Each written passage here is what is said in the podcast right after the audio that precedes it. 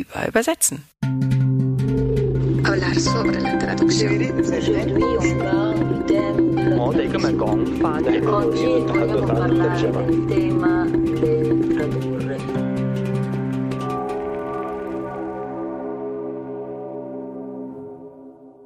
Herzlich willkommen zur 38. Folge von Über Übersetzen. Ja, schön, dass ihr euch wieder Zeit genommen habt. Und wir haben uns auch gefreut, dass euch die letzte Folge gefallen hat, die soziologische, wo wir so ein bisschen über den Habitus gesprochen haben. Und da habe ich mir heute gedacht, zur Belohnung sprechen wir mal über was, was alle schon gehört haben, was richtig schön praktisch ist, nämlich Synchronisation. Wie genau das alles da funktioniert, wie lange das dauert, bis so ein Film nicht mehr Englisch, sondern Deutsch sich anhört. Und ja, ich habe ziemliches Glück, weil Axel Strothmann, der kann nicht nur super Zimtschnecken backen, was er gerade gemacht hat, sondern der vereint auch ganz, ganz viele Funktionen in diesem Synchronbusiness in sich. Er ist nämlich Synchronsprecher, Synchronautor und Synchronregisseur. Außerdem Schauspieler, Übersetzer und freier Dozent. Er hat in ganz vielen Theatern gearbeitet, war lange am Theater Magdeburg, lange am Staatsschauspiel Cottbus und hat sehr, sehr viel Erfahrung. Und jetzt ist er aber auch häufig als Synchronsprecher zu hören. Zum Beispiel gerade hört man ihn in The Marvels als deutsche Stimme von Marvels Vater. Und ich glaube, Axel wird uns jetzt einfach mal in die Welt der Synchronisation mitnehmen. Und ich bin Yvonne Griesel, Übersetzerin, Übertitlerin, Dozentin und Autorin und darauf spezialisiert, fremdsprachige Inszenierungen für Theater und Festivals zu übertragen.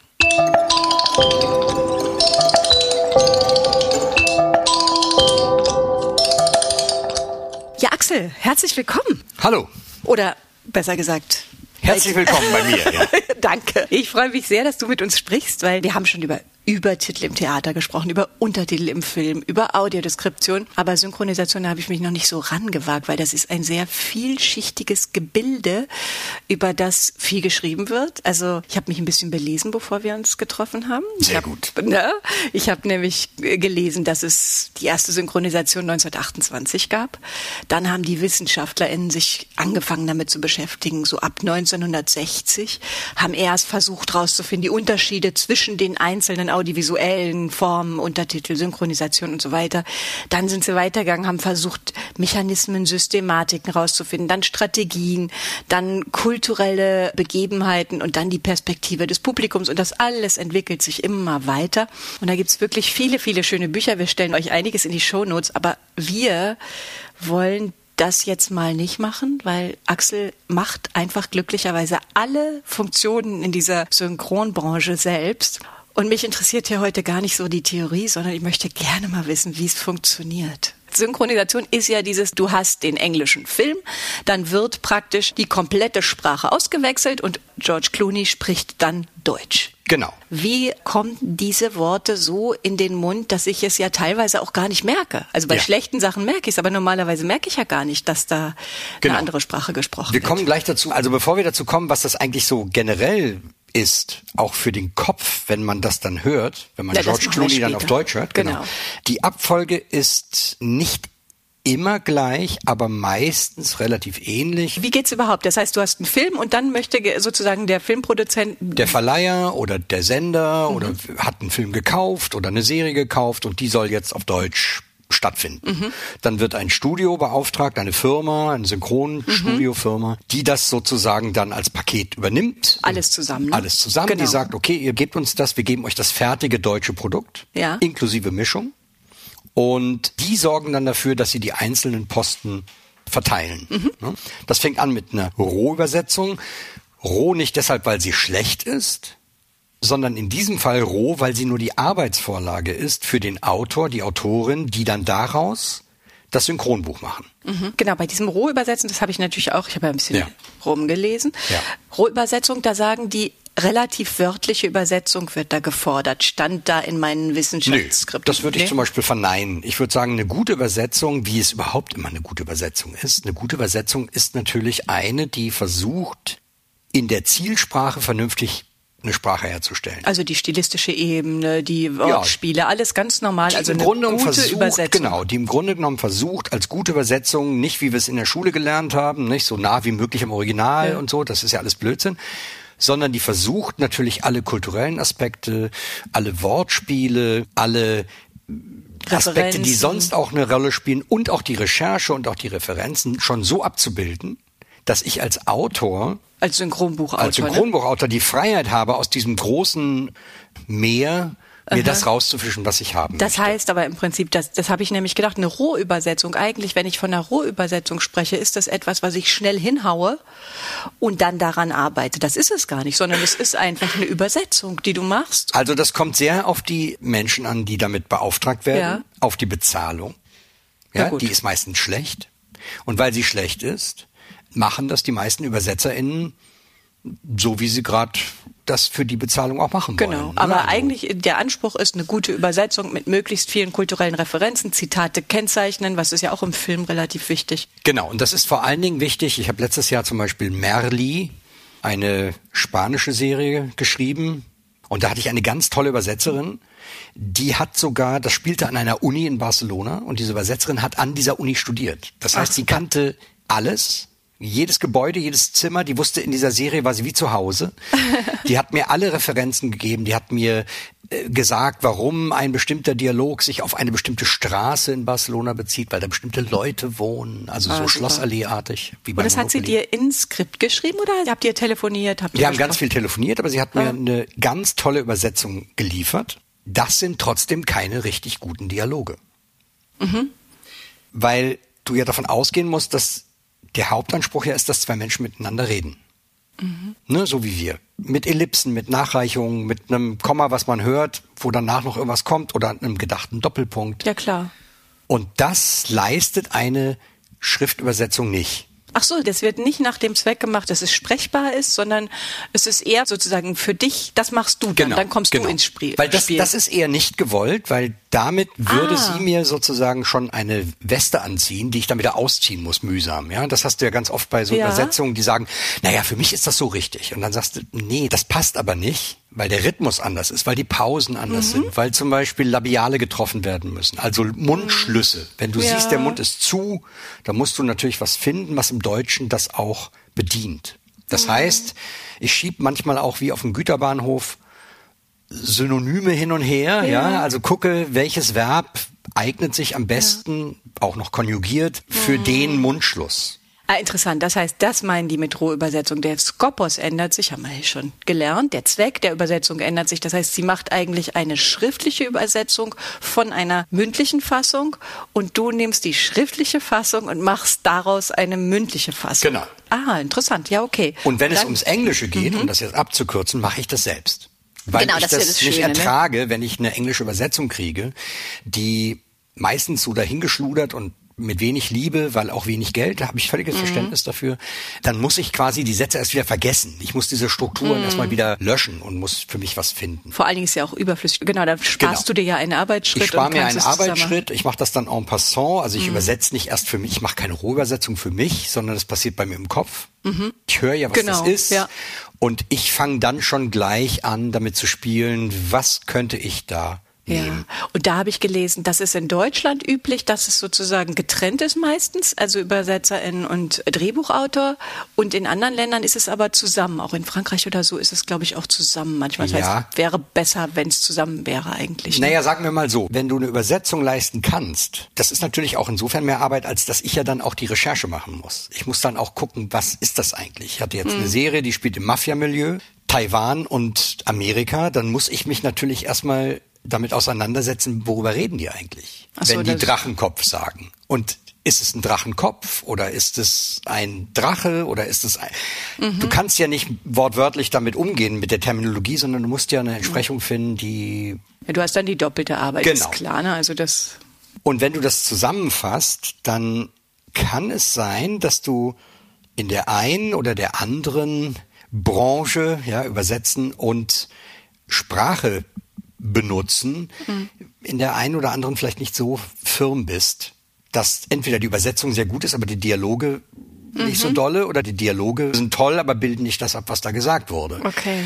Beides gibt es. Ja. Ich behaupte auch nicht, dass wenn das einer oder eine macht, dass das immer besser ist. Nee. Aber für mich persönlich jetzt, was das Englische betrifft, ist es für mich die einfachste Art zu arbeiten. Aha. Und wie ist es dann, wenn man sozusagen mit dieser Das ist, diese Übersetzung, die du bekommst, ist im Prinzip eine Arbeitsübersetzung. Wir erinnern mal den Ja. Ausdruck, mich stört der irgendwie. Ja.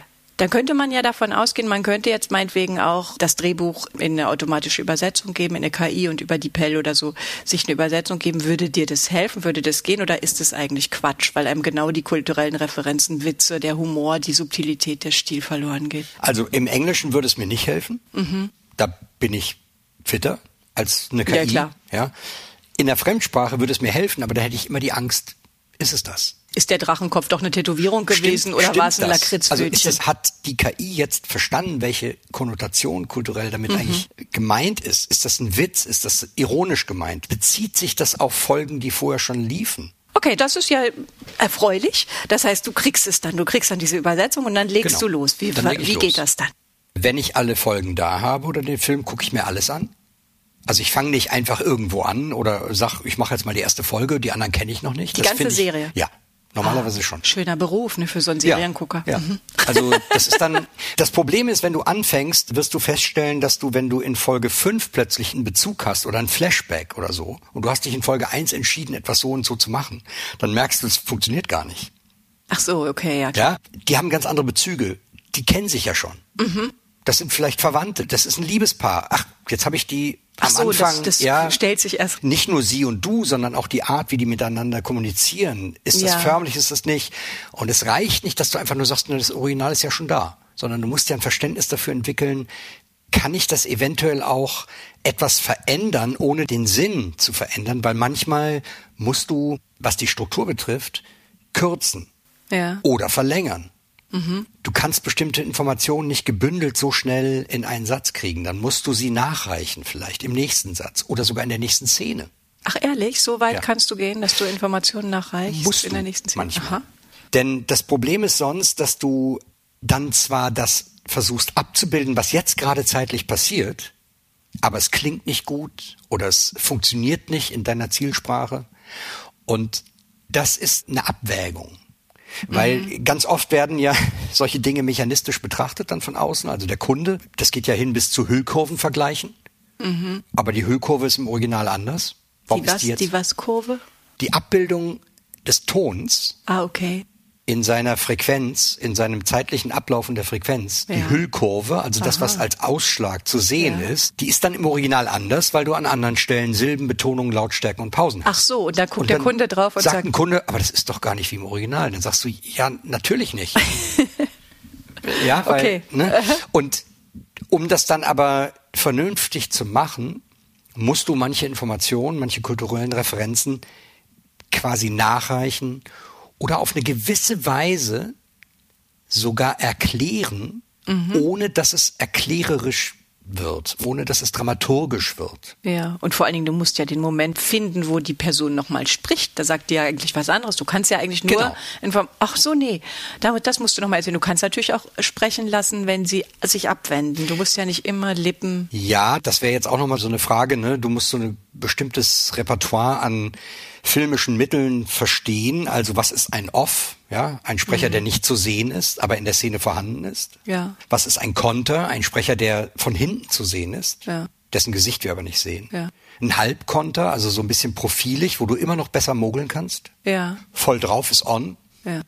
Nahaufnahme ist, da muss alles stimmen. Ja. Weiter weg nicht unbedingt. Ja, ist denn das, also jetzt sind wir ja gerade noch bei dem Buch, das heißt, du schreibst jetzt die Übersetzung in ein Drehbuch so um, dass sie, also sozusagen gesprochene Dialoge, die so gut funktionieren, aber ist das schon der Moment, wo du darauf achtest, dass die Sprache auch in die, also die sogenannte Lippensynchronität, Ja, dass ja. sozusagen der Vokal da ist, wo der Mund offen ist? Absolut. Das ist schon der Moment, wo Das, du das ist eigentlich die Grundbedingung. An, sonst solltest du nicht schreiben. Gut. Und dann, das heißt, du kriegst diese Übersetzung, du fängst an, das Drehbuch zu schreiben und dann guckst du dir den Film an und da teilst du jetzt auf in das, was du gesagt hast. Vollansicht, Halbprofil, Rücken. Das schreibst du in den Aufnahmen rein, damit der Sprecher und die Leute im Studio wissen, ah, pass auf, das ist jetzt ein Satz im Off. Kannst du ganz Können wir entspannt entspannen, übersetzen. können Kannst wir entspannen. eventuell auch ein bisschen mogeln. Da kannst du deine kulturellen Referenzen reinfummeln, Zum eventuell. Beispiel, zum Beispiel. Mhm. Also es gibt so Beispiele, ganz absurde Sachen, wenn du zum Beispiel im Englischen sowas hast wie Lost Generation, ja, Mhm. und es geht um die jungen Soldaten im Ersten Weltkrieg. Ja. Dann kannst du nicht sagen, die verlorene Generation. Das wird Ja. in Deutschland keiner verstehen. Das ist keine Konnotation, die wir kennen Ja. aus dem Ersten Weltkrieg. Dann musst du eventuell diese Information weglassen an der Stelle. Mhm. Weißt aber, weil du alles gesehen hast, es gibt eine Szene, wo die sich nochmal darüber unterhalten. Da kriege ich das unter. Ah, okay. Dann ist es eben im Original schon erwähnt worden und wird dann nochmal erwähnt und im Deutschen wird es eben beim ersten Mal nicht erwähnt und beim zweiten Mal vielleicht ein bisschen intensiver. Aha, das, meintest du mit Puzzeln und Schieben, ne? Aha. Ja, und das sind auch Aufgaben, die berühren auch inhaltliche Aspekte. Gerade wenn du eine Serie hast, die acht Folgen lang ist, Ja. dann hast du ja zum Teil sechs, sieben Stunden. Und dann musst du ja wissen, dieser Bezug in Folge sieben ist jetzt im Nachgang wichtig, um die Folge zwei überhaupt zu verstehen. Mhm, okay. Dann darf ich aber nicht in Folge zwei schon erklären, in meiner Zielsprache, dann nehme ich ja der Serie den Reiz. Ah, okay. Also du musst auch gucken, wie viel Geheimnis ist im Original drin, was wird erst hinterher erklärt, was darf schon vorgegriffen. Das sind alles so Sachen, die auch sehr dramaturgisch Ja. dich herausfordern, weil es ja auch ein Personage ist von manchmal 30 Figuren. Ja. Stimmt, da arbeitest du fast wie ein Dramaturg. Und Ach so, ich bin übrigens ja auch der Dramaturg auf gewisse Weise für denjenigen, diejenige, die dann Regie machen. Aha, Weil weil, das ist dann schon der nächste Schritt. Ne? Aber warte noch mal. Ja. Das Buch, also das Synchronbuch, schreibst du also neu. Aber das heißt, dann muss ich mir das so vorstellen, du guckst wirklich den Film sequenzweise für sequenzweise, um zu schreiben, weil du ja, Erstmal ganz, ja. erstmal ganz genau, und dann eine Szene 40 Mal. Satz für Satz. Immer wieder. Immer wieder. Immer wieder. Ich spreche laut, ich lese mir das selber vor, da ich ja selber als Sprecher und Schauspieler auch weiß, was im Studio passiert, Ja. habe ich ein relativ gutes Gefühl dafür, wie die dann in dem Studio damit umgehen, was ich da schreibe. Aha, okay. Das heißt, ich weiß schon, okay, passt, passt nicht, kann man mogeln, ist zu lang, würde funktionieren, muss man ein bisschen Tempo anziehen. Ja. Da muss man vielleicht mal durchsprechen, damit das klappt und so. Ja. Und du musst halt alles verschriften, was da ist. Jeden Atmer, jede Pause, Ah, okay. jeden Schnupsel, jedes kleine Gelächter, auch ein Wort, was einfach so mal so angelacht wird, das schreibst du alles rein. Angela, ach so, das wird sozusagen Verlacht. als Regie, verlacht, als Verlacht, Regieanweisung. Mhm. Aha, gibt's da so ein Regelwerk für Notationen oder Jein. für jedes Studio anders? Gibt ja Nee, verschiedene es- Studios. Da hat jeder Autor, jede Autorin so ihren, seinen eigenen Stil, äh, Stil, Mhm. Stil, ja, Stil in der Hand. Ja, wir sind aus dem Ruhrgebiet, wir Genau. dürfen das. Wir dürfen das. Das Detail. Aber es gibt so Konventionen zumindest, dass du sagst, du musst diese Pause notieren und du musst auch notieren, wie lang sie ist. Da gibt es einige, die schreiben dann Winzzög, also winziger Zögerer. Ah, okay. Wenn ich so mit dir spreche, da wäre jetzt zum Beispiel ein Zög und ein kleiner Anatmer drin gewesen. Ein kleiner Anatmer, den Das muss ich schön, notieren. ja. AA, Anatmer. Und manche, so wie ich, die machen nur Klammern und machen einen Punkt rein, wenn es eine Pause ist. Ohne Punkt ist es wirklich nur ein Zögerer, mit zwei Punkten ist es schon eine längere Mhm. Pause. Alles, was den normalen Sprechakt, den Sprechfluss irgendwie unterbricht, musst du notieren. Das heißt natürlich nicht, dass du am Satzende jedes Mal eine Pause machst. Wo wir einen Punkt machen, ist ein Punkt. Ja. Wenn wir dann weitersprechen, dann musst du keine Pause notieren, das Mhm. ist relativ klar. Und du solltest natürlich auch nicht on, verlacht, Anatmer, äh, verzögert, äh, in sich, dann, und dann kommt ein Wort, das heißt Hallo. Ja. Da drehen die Sprecher, Sprecherinnen durch. Du musst ein gutes Maß finden, nicht zu viele Regieanweisungen reinzupacken. Wie lange brauchst du für so ein Synchronbuch? Ähm, also wir hatten im Kurs mit Olaf Mirau, ein ganz toller Regisseur und Autor, der hat uns immer gesagt, beißt euch da nicht fest, zehn Minuten pro Tag ist normal.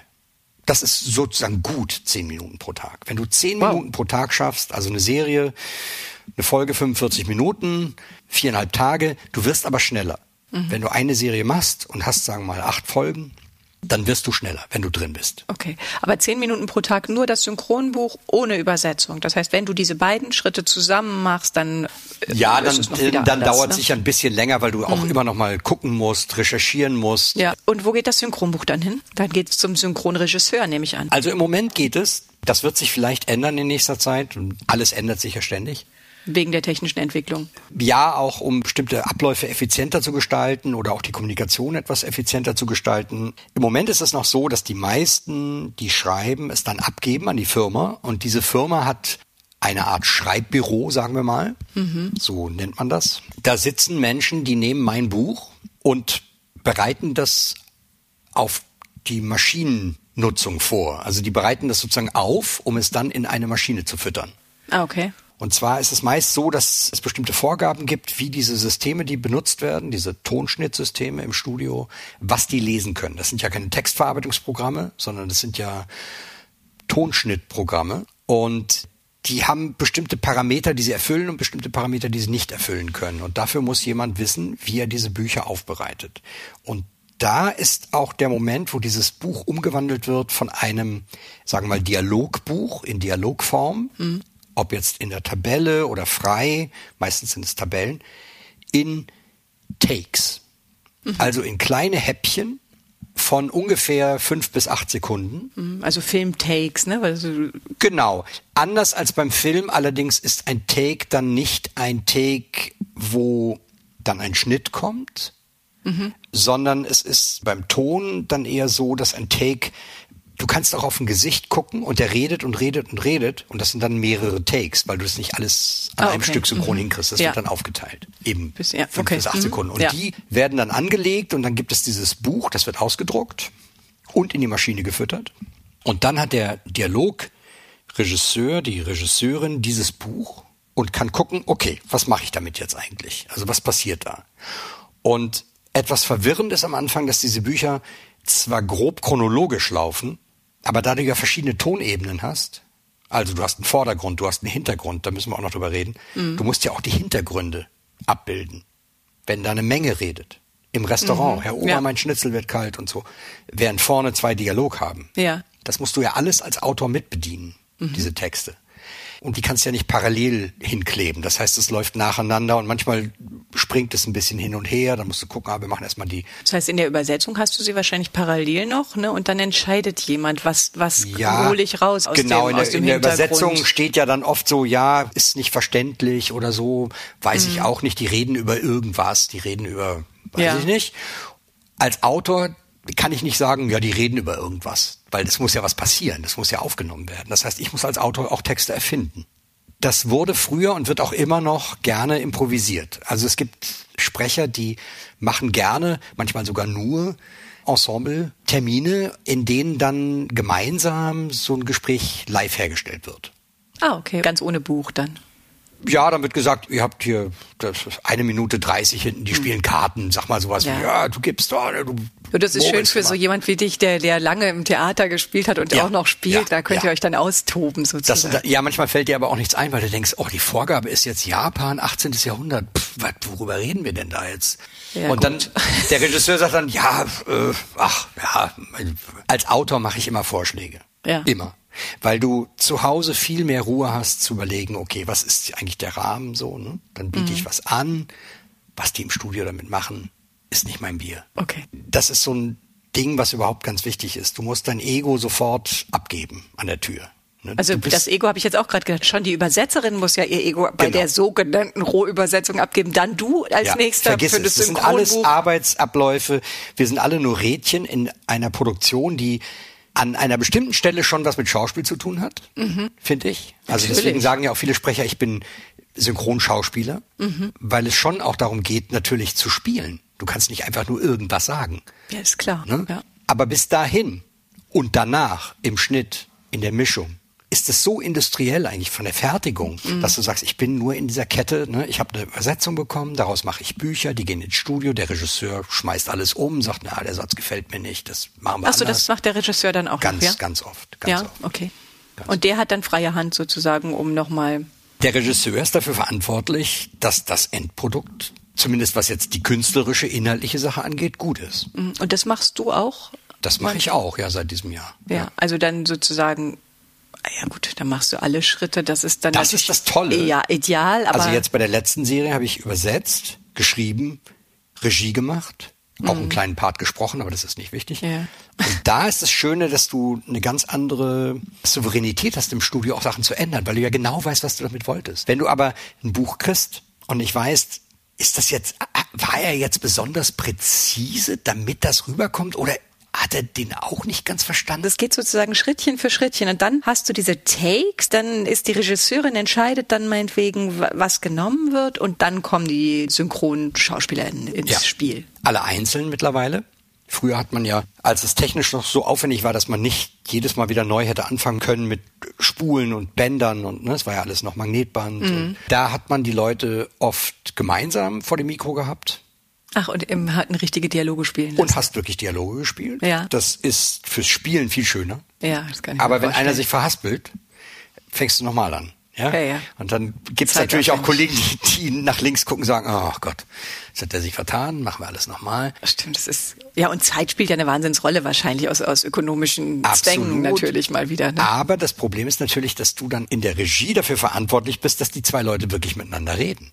Obwohl du den einen letzte Woche aufgenommen hast und die machst du jetzt heute. Ach so, hm. Und wenn du fertig bist, am Tag danach, wenn ich ins Studio komme, komme ich dann oft eine halbe Stunde früher und sage, kannst du mir das nochmal vorspielen, was wir da gestern aufgenommen haben? Ich muss jetzt diese zwei Minuten mir mal anhören. Ist das überhaupt ein Dialog? Ah, okay. Mhm. Reagieren die überhaupt aufeinander? Ja. Und wenn du merkst, nee, tun sie nicht, die waren beide für sich toll. Und meine Aufgabe ist es dann, ich habe dann ist vielleicht nicht genug im Kopf gehabt oder so, zu sagen, okay, dann kommt Ja. noch mal der eine, die andere, wir müssen die Sachen noch mal machen, weil das noch nicht zusammen, das greift nicht. Das passiert. Ah. Und sind das hauptsächlich SchauspielerInnen, also die das machen, den Job, oder Sprecherinnen oder Es gibt in der Synchronbranche verschiedene Wege da reinzukommen. Also es gibt Leute, die machen das seit sie Kind sind, die haben als Kinder angefangen, die sind extrem professionell, extrem handwerklich fit. Ja, die wissen genau Pause hier, da, wie fülle ich das, wie mache ich das trotzdem lebendig und mach nicht einfach eine Pause, sondern mach eine äh, Pause. Ah ja. Es gibt Leute, die haben ihr Leben lang nur synchron gemacht. Und dann gibt es Leute, die aus dem Schauspiel heraus irgendwann gesagt haben, okay, aus verschiedenen Gründen versuche ich jetzt mal da Fuß zu fassen. Ja, ich mag sprechen, ich mag meine Stimme und so. Und die dann als Schauspieler, so wie ich auch, nachdem sie 20 Jahre lang irgendwie gespielt haben, dann und da gibt es eben auch Leute, die damit nicht klarkommen technisch, also die einfach überfordert sind. Ne? Das ist ja mal so eins, zwei, drei, b- los. Ja. Und du musst halt sofort anfangen und sofort gucken, dass du alle diese Rallye-Buch-Anweisungen hinkriegst. Ja? Ja. da ist der Anatmer, da ist eine Pause, da ne, und dann und Mhm. dann so. Aha, das ist also sind also schon sehr professionelle Leute, die das machen. Ja. Und ja, du bist ja auch lang fortgebildet worden, sogar obwohl du Ja, schon ja, jahrzehntelange ja, Erfahrung hast, hast du ja noch mal eine Fortbildung Ja, ja, ja, gemacht. ja, ja. Und das ist auch wichtig, weil du da erst merkst, dass das halt natürlich ein ganz anderer Beruf ist. ja, Ich habe ja auch mit Leuten auf der Bühne gestanden, die lange nicht Theater gespielt hatten, viel gedreht haben, dann auf die Bühne gekommen. Und du hast denen immer innerlich angemerkt, die warten immer darauf, dass jemand sagt, danke. ja Und du genau. stehst da und sagst, nee, wir müssen jetzt zweieinhalb Stunden durchspielen. Da wird dich keiner. Das kann höchstens Publikum Du sagen. kannst Danke, da nicht kurz eben sagen, äh, Entschuldigung, ich mach kurz Pause, ich mach den Take dann nochmal. Nee, du musst deine Schnitte selber machen auf der Bühne. Und Mhm. Okay. hier ist es ja ganz, ähm, wie soll ich das sagen? Ja, ich sage immer mechanistisch, das ist vielleicht das falsche Wort, aber es ist eine ganz andere Art zu arbeiten, weil du auf den Punkt Mhm. 150 Prozent geben musst für drei Sekunden. Ja, Und dann machst du da, okay. Ja. Mhm. okay, Luft holen, nächster Take. Du kommst aber manchmal in so einen Flow. Mhm. Also wenn du so einen Termin hast, der mal länger ist, zwei, drei Stunden, gibt es ja auch, Ja. bei einer Hauptrolle, dann merkst du, wie du drin bist und dann willst du auch gar nicht mehr aufhören. Dann, dann kommen jetzt nicht Mhm. zu viel weiter, weiter, weiter. Ne? Und es gibt ja auch die Sprecher, dass du sozusagen immer für eine Person, du bleibst Ja, bei deinem Schauspieler, ja, ja, oder? Also du hast deine bestimmten, oder? Das gibt es sehr häufig. Da gibt es dann ab und zu mal so Fälle, wo das dann nicht funktioniert, weil dann einer zwei Schauspieler gesprochen hat und die sind jetzt in dem Film plötzlich zusammen. Dann muss also einer ersetzt werden. Ne? Oder jemand stirbt natürlich, das passiert auch. Ich habe neulich einen ganz tollen Schauspieler gesprochen, von dem ich dachte, der ist so bekannt und so alt in Frankreich, der hat doch eine Feststimme, der muss doch jemanden haben, der ihn gesprochen hat. Und dann hieß es auch, naja, erstens, der Schauspieler ist schon lange tot. Und der, der Synchronsprecher. Also Cassell, der Vater von Vincent Cassell Ja. und der Synchronsprecher auch. Also man bleibt schon treu seinen Leuten, aber ein bisschen Flexibilität ist drin. Und dann, genau, dann ist der Regisseur, dann sind die Sprecher da, dann wird der Film zusammengeschnitten, dann ist es das. Das ist es dann, ja. Dann kommt es meistens dazu, dass die Leute im Schnitt sagen, hier fehlt was. Also ich habe mir das jetzt nochmal angehört. Da fehlt was. Da, da fehlt irgendwie hinten, da reden zwei. Ah, und dann wird das nochmal. So. Und dann sage ich als Autor, ja, aber ich hatte keinen Ton. Weil du als Autor eben nur eine Stereospur hast. Also meistens nur die Dialogspur. Also Ach den, so. den, den Rohmix sozusagen. Ja. Aber die Filmproduktion produziert ja auch eine IT, also ein internationales Band oder eine M&E, eine Music and Effects. Und da sind oft noch Sachen drauf, die ich als Autor beim Schreiben gar nicht gehört habe. Also die werden dann auch nachproduziert. Genau, und dann ja. musst du oft Retakes machen, weil du sagst, okay, dann müssen wir hier nochmal die drei Takes, müssen wir noch, da fehlt noch was hier. Ganz schwierig, wenn es mehrsprachige Produktionen sind. Also die letzte, die ich gemacht habe, war Mandarin und Englisch. Da musste dann geklärt werden, wann synchronisieren wir etwas, wann nicht. Ja. Wann synchronisieren wir auch das Mandarin mit deutschen Sprechern, mit Sprachberatung, mhm. weil es sonst schnittmäßig nicht geht. Wann lassen wir es im Original? Wann lassen wir es bei mehrsprachigen? Wie finden wir Schauspieler, die so danach klingen nach dem Original, dass du den Übergang nicht merkst? Mhm. Der sagt was auf Mandarin, dreht sich um und sagt was auf Englisch. Jetzt okay. musst du im Deutschen jemanden finden, wo du im Original das Mandarin lässt und dann das Deutsche genauso klingt. Ah, dann brauchst du sozusagen gleiche Tonhöhe, gleiche, das gleiche Sprecherstimme. So ein Voice Match, das ist dann wie ein Casting, da wird geguckt, also wer passt auf die Rolle. Ja. Und wer klingt auch so? Aha. Apropos, also es gibt auch Castings wahrscheinlich. Wer sucht überhaupt die Sprecherstimmen aus und die Sprecherinnen? Das machen die Aufnahmeleiter, normalerweise die Aufnahmeleiterinnen bei der jeweiligen Produktion oder frei. Die werden dann engagiert und die haben halt eine Riesendatei. unglaubliche ja. Liste und buchen dann diese Sprecher mhm. und der Regisseur, die Regisseurin hat natürlich Mitspracherecht. Manchmal ist es auch so, dass der Kunde sagt, okay, die ersten drei Rollen, die sind so fix, da ändert ihr gar nichts dran. Die drei Sprecher, mhm. die drei Sprecherinnen. Das sagen die dann, weil es schon berühmte Sprecherinnen gibt, sozusagen. Weil es schon Feststimmen gibt, weil, weil es bestimmte Vorgaben gibt, zum Beispiel auch, wie wird besetzt, dann gibt es einen bestimmten Kreis von Leuten, den du besetzen kannst für solche Rollen. Also es geht natürlich um Inklusion, Diversität und um bestimmte Aspekte. Das ist ja ganz häufig jetzt eine Diskussion. Darf ein Weißer einen Schwarzen sprechen? Mhm. Oder sollte es auch ein Schwarzer sein? Mhm. Was im Synchron manchmal ein bisschen schwierig ist, die Diskussion. Warum? Weil ich Kollegen und Kolleginnen kenne, die sagen, endlich hat es bei der Stimme keine Rolle gespielt, welche Hautfarbe ich habe. Mhm. Und jetzt soll ich als Afrodeutsche plötzlich nur noch Schwarze synchronisieren. Ach so, so in die Richtung auch. Warum? Was soll, Ach, was ich soll dachte das? nur in die andere Richtung. Nee, es, also so. es, es, ist nicht so simpel. Ja. Nimmst du Leute, die den kulturellen Kontext verstehen, was ja manchmal total wichtig ist, mhm. oder machst du es mit Akzent, wenn es im originalen Akzent hat, oder ohne? Das ist auch interessant, ne? Ja. Es ist ja immer die Frage mit und dem wenn ja, warum, warum nicht? Was bedeutet das? Mhm. Ist das mhm. übertragbar? Was wird das dann im Deutschen? Wird mhm. das dann plötzlich eine Migrationsgeschichte, die es aber im Original gar nicht so ist? Es ist eine andere Migrationsgeschichte. Ja. Du kannst das ja nicht eins zu eins übertragen. Und das wird dann immer individuell entschieden. Also da gibt es jetzt keine Es gibt da keine Regeln, nein. Und, und es gibt Regel auch, für. Also Disney hat da ganz andere Vorgaben als Netflix. Netflix hat ganz andere Vorgaben als Amazon. Mhm das ist eine sehr schwierige Geschichte. Da spielen sehr viele Aspekte mit rein. Mhm. Also auch bis zu der Wortwahl ja. natürlich. Ne? Also was darf ich benutzen? Und ja, dann sage ich immer, naja, Rassisten, die rassistisch sind im Film, kannst du nicht politisch korrekt plötzlich zu kulturverständigen, netten Menschen machen, die sich gewählt ausdrücken. Stimmt, und dann hast du ja auch immer noch diesen Aspekt, wer spricht's dann auch, ne? Also ja. spricht es ein schwarzer Mensch, spricht ein weißer ja. Mensch, der ja. kann ja auch ganz andere Vokabeln benutzen. Und da gibt's Vorgaben von den jeweiligen Filmproduktionsfirmen. Es gibt lange, lange Listen, wie es ja überhaupt immer lange Listen gibt. Es gibt die sogenannte KNP-Liste, die Key Names and Places. Die muss ich dann als Autor auch befüllen. Die kommt zu mir, da wird gesagt, pass auf, wir haben hier 20, 30 Begriffe in dieser Serie, die sind besonders wichtig und die tauchen auch schriftlich auf, also zum Beispiel als Inserts, als Einblendung. Und diese Key Names and Places Liste befülle ich dann mit dem, was ich entschieden habe, wie es in der Serie dann benutzt mhm. wird. Ah, das sind Begrifflichkeiten. Und dann kannst du wie bei einer guten Übersetzung, wo du ein Glossar anfertigst, dem Kunden das geben, der sagt sofort, nein, geht nicht, der Begriff geht nicht. Mhm. Und dann musst du, wenn du eine Redaktion hast, manchmal hast du gar keine, mhm. musst du, wenn du sagst, das ist aber gut so, stilistisch und auch vom Kontext, da musst du mit denen natürlich auch diskutieren, warum du das so gemacht hast. Mhm. Und dann können die sagen, ah, okay, das verstehe ich. Oder nee, äh, mach das bitte nicht. Siehst du, deswegen gibt es auch so schön viel Forschung darüber, über diese Synchronisation, weil ihr so schön viele Listen befüllt. Die kann man natürlich ganz hervorragend sich alle angucken. Und da wird wirklich viel gemacht in diesem Bereich. Wir waren jetzt kurz bei den Untertiteln gelandet, weil das ist nämlich eigentlich was, weil du meintest, es hat nichts miteinander zu tun. Was vor allen Dingen total spannend ist am Unterschied zwischen Synchronisation ja. und Untertitelung ist.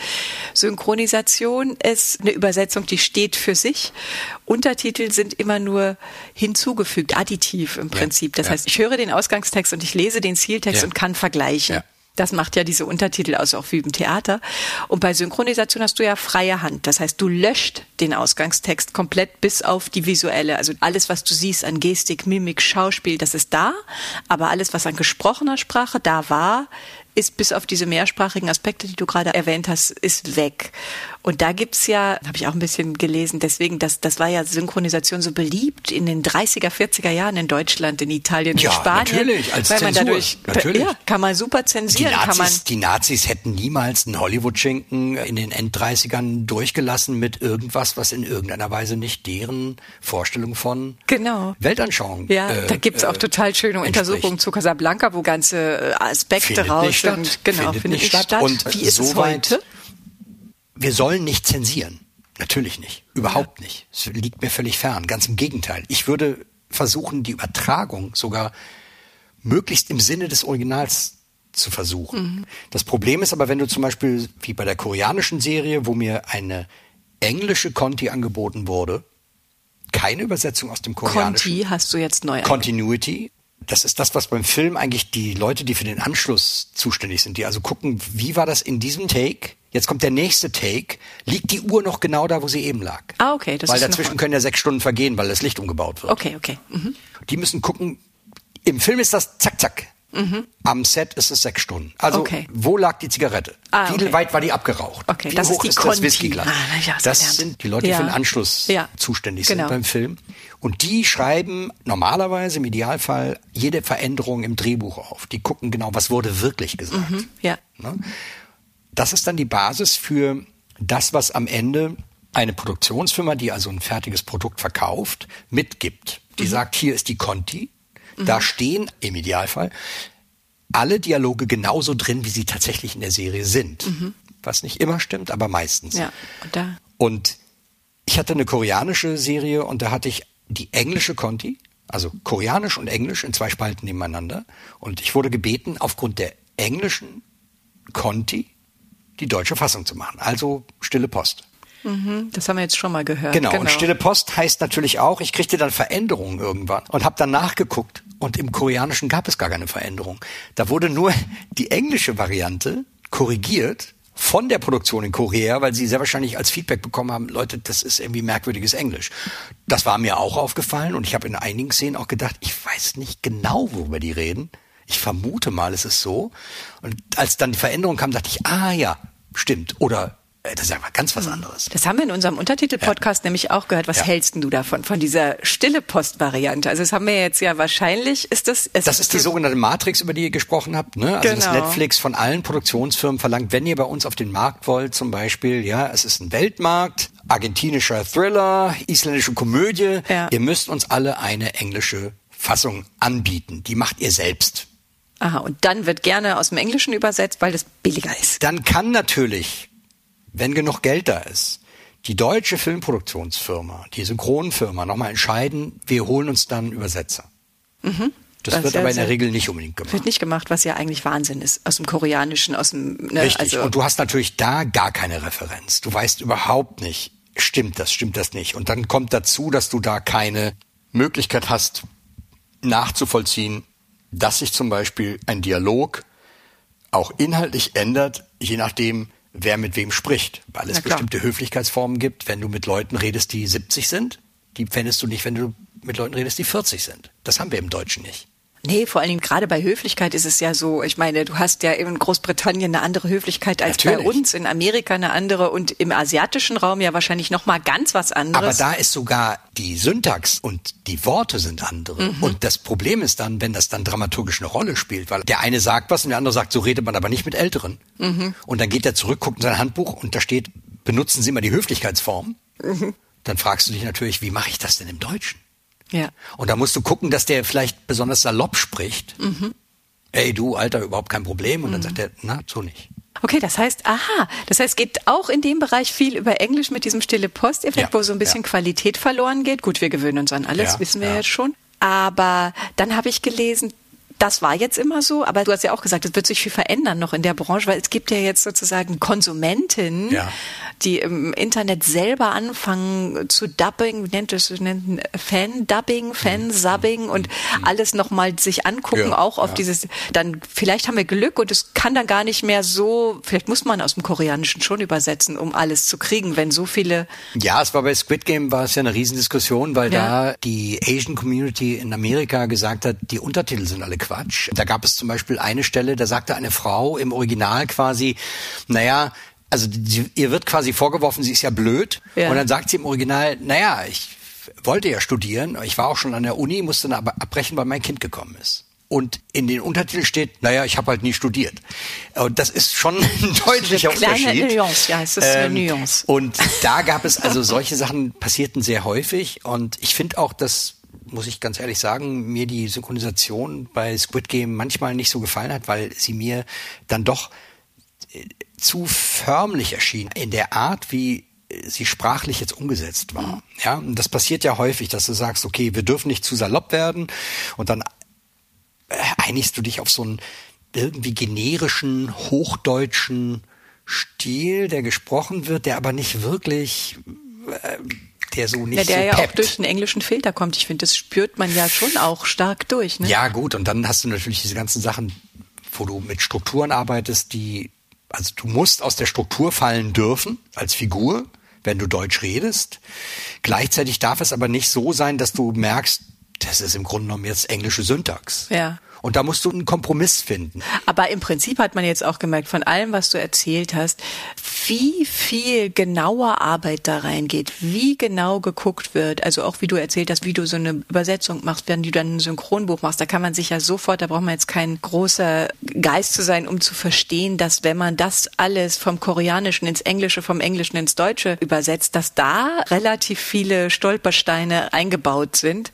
Und dann ist es ja eigentlich eine schöne Hoffnung, dass man da noch mal genauer hinguckt und dass sie das gerade dadurch, dass es öffentlicher im Netz ist, dass sozusagen die Qualität noch mal ein bisschen hochgeht oder die Qualität Ja. oder man einfach sagt, wir übersetzen nicht mehr alles via Englisch, sondern wir gucken Ja. schon genauer und nehmen die Sprachen, wie wir das bei jeder anderen Übersetzung ja auch tun. Am Anfang haben wir ja auch aus dem Japanischen übers Englische ins Deutsch Bücher übersetzt und Ja. das geht eben nicht mehr. Für mich ist eigentlich das Interessanteste, und da lehne ich mich jetzt sehr weit aus dem Fenster, Ja, dafür sind wir hier, lehn dich raus. für mich ist Synchron ja Betrug. Aha, da sind wir wieder in den 30ern. Nein, nicht wegen der Zensur, nicht wegen des Filters, sondern weil die Rezeption nur funktioniert, wenn du nach ein bis zwei Minuten vergisst, dass das eigentlich gar nicht geht, was du da siehst.